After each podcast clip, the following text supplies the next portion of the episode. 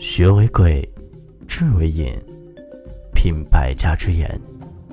大家好，我是 T H L D L 的主播梁。今天分享的文章是：终于把春捂秋冻搞明白了。正确的秋冻，原来得这样。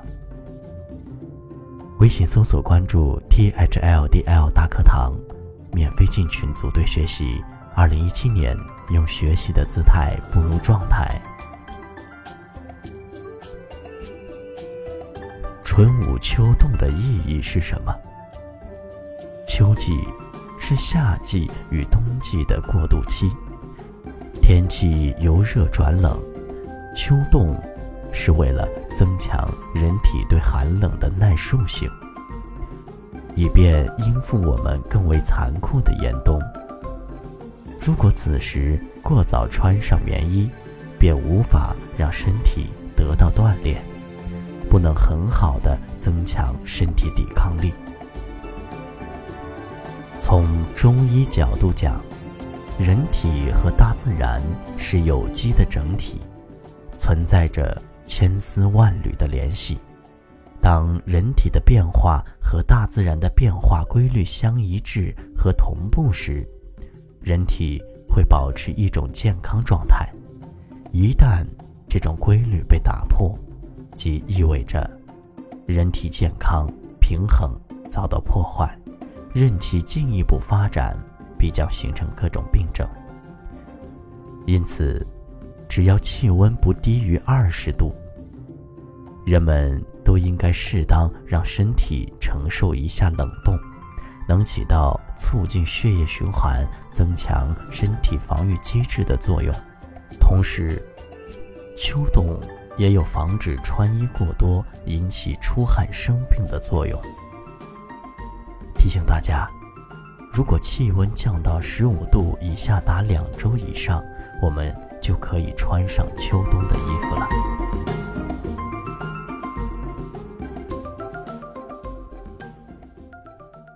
秋冻的原则是什么？秋冻不意味着要挨冻。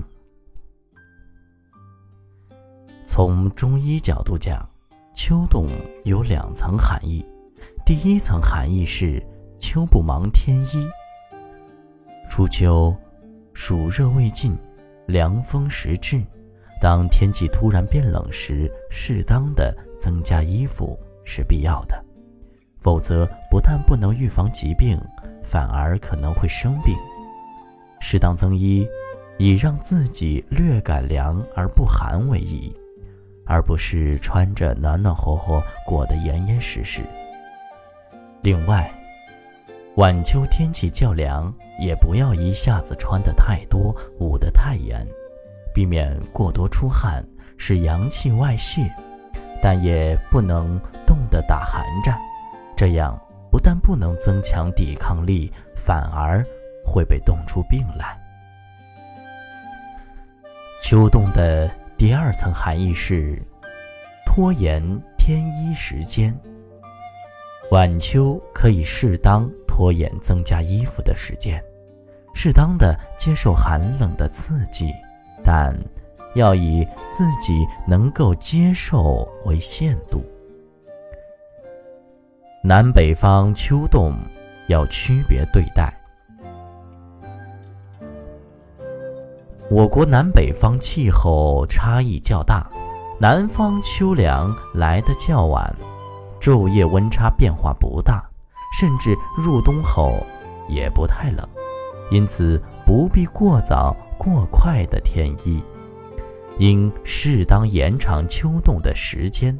而北方秋凉来得较早。昼夜温差变化大，早晚气温较低时，应及时增添衣物，以防着凉。有些部位绝不能动。秋冻并不是全身各个器官都要动，有些部位，如颈部、脚部、腹部和肩膀等部位，应根据气温变化注意保暖。腹部上腹受凉容易引起胃部不适，甚至疼痛，特别是有胃病史的人要更加注意。下腹受凉对女性伤害大，容易诱发痛经和月经不调等，经期妇女尤其要加以重视。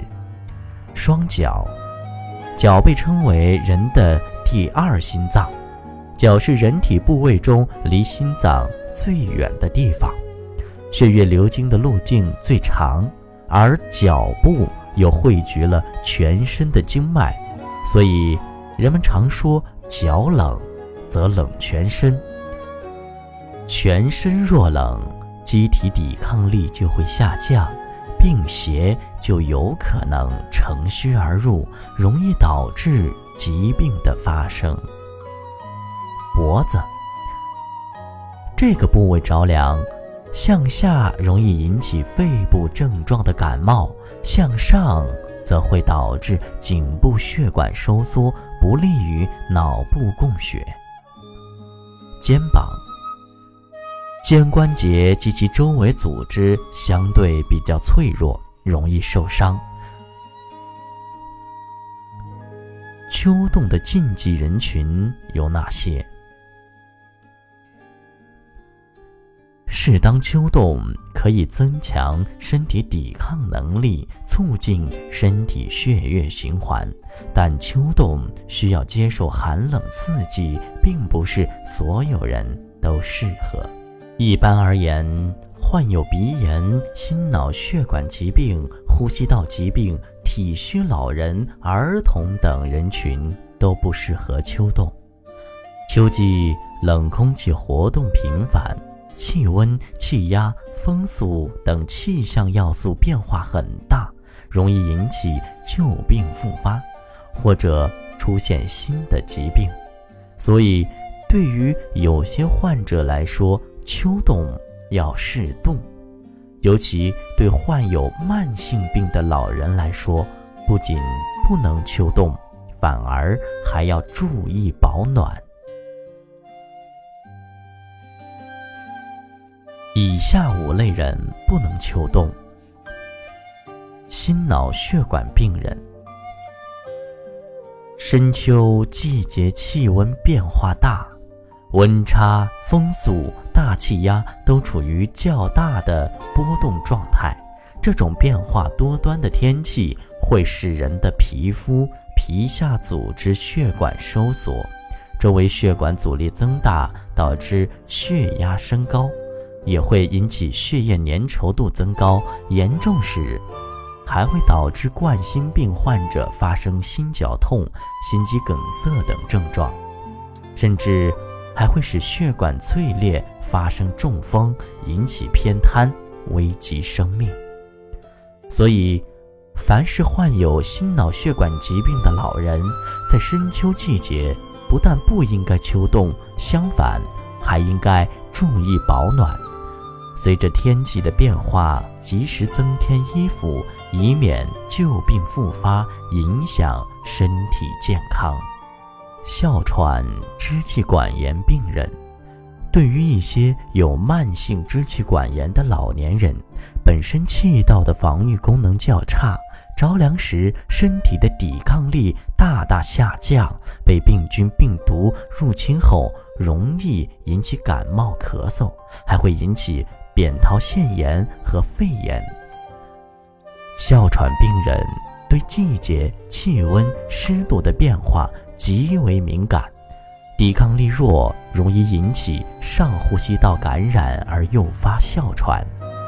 另外，食物和空气中的过敏物质大量增加，也是该病易发的重要原因。有哮喘和支气管炎的病人。主要的一点就是不能感冒，因此保暖对他们很重要，要及时的增添衣物。有哮喘、支气管炎的病人一定要注意预防感冒。胃病病人，胃肠道对寒冷的刺激非常敏感。由于深秋时节气温变化无常，特别是冷空气聚袭了肠胃，如果保护不当，就会使旧病复发。而且有些人在深秋还吃冷饮，有些人则喜食辣椒等辛辣食物，这些饮食习惯都极容易引发胃病，尤其要注意。而患有溃疡病的人不宜秋冻的原因是，人体受寒冷的刺激后，血液中的组胺增多，胃酸分泌旺盛，胃肠发生痉挛性收缩，使原有的胃溃疡再次发作，甚至引起胃出血、胃穿孔等严重并发症。老寒腿病人。老寒腿患者在受寒时会使症状加重。老寒腿属于中医痹症范畴，相当于现代医学中的类风湿性关节炎、骨性关节炎等骨关节病。受累的关节以膝关节为主，常出现关节疼痛，有时伴有肿胀，上下楼或下蹲时疼痛加剧。得了老寒腿病的老人，从秋季开始应该注意腿部保暖。体寒的女性患者，对于一些本身身体寒冷的女性朋友，尤其是一到冬季就手脚冰凉、小腹寒冷的女性，秋季务必要。注意自己脚踝、腹部、腰部等部位的保暖，避免加重体寒，甚至造成宫寒、月经不调等疾病的侵扰。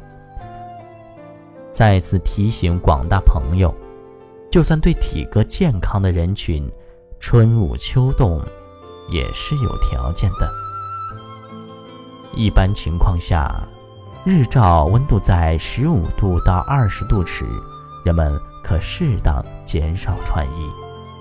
但真正到了接近初冬时，这一原则就不再适用。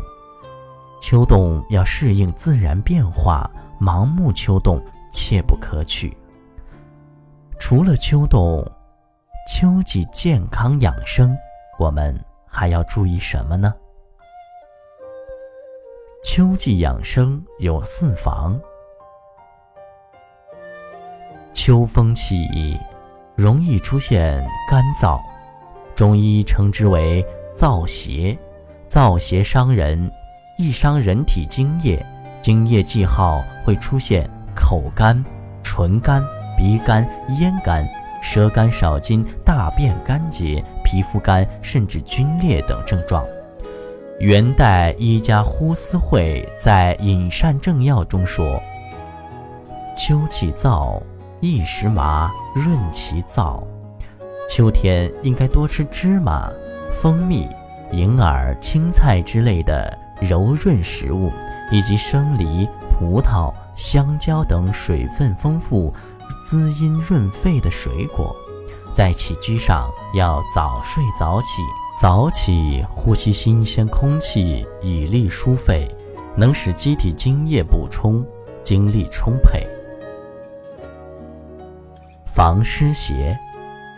夏天的暑气还没有结束，秋天的雨水还有很多，此时需防湿气阴邪困伤脾阳而发生水肿或腹泻症状。要是早秋脾伤于湿，就会为冬天的慢性支气管炎等疾病的发作种下病根了。所以秋季防湿也很关键。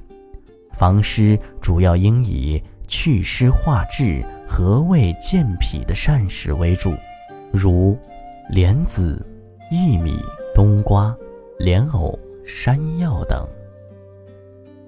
防贼风。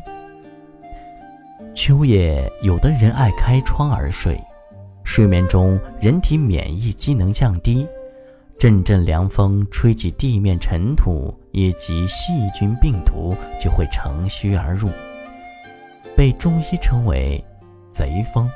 受到夜间贼风侵袭，第二天就会全身酸痛、疲乏无力，还会引起咽炎、气管炎、口歪眼斜、面部神经麻痹等。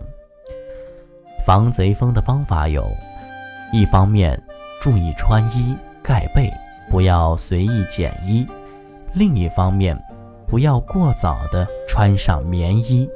秋要冻。才会对贼风有抵抗力。防秋雨。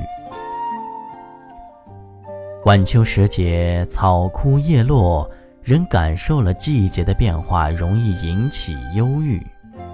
适当调节好心情，到户外走走，可以感受大自然季节变换的美妙，赶走秋郁。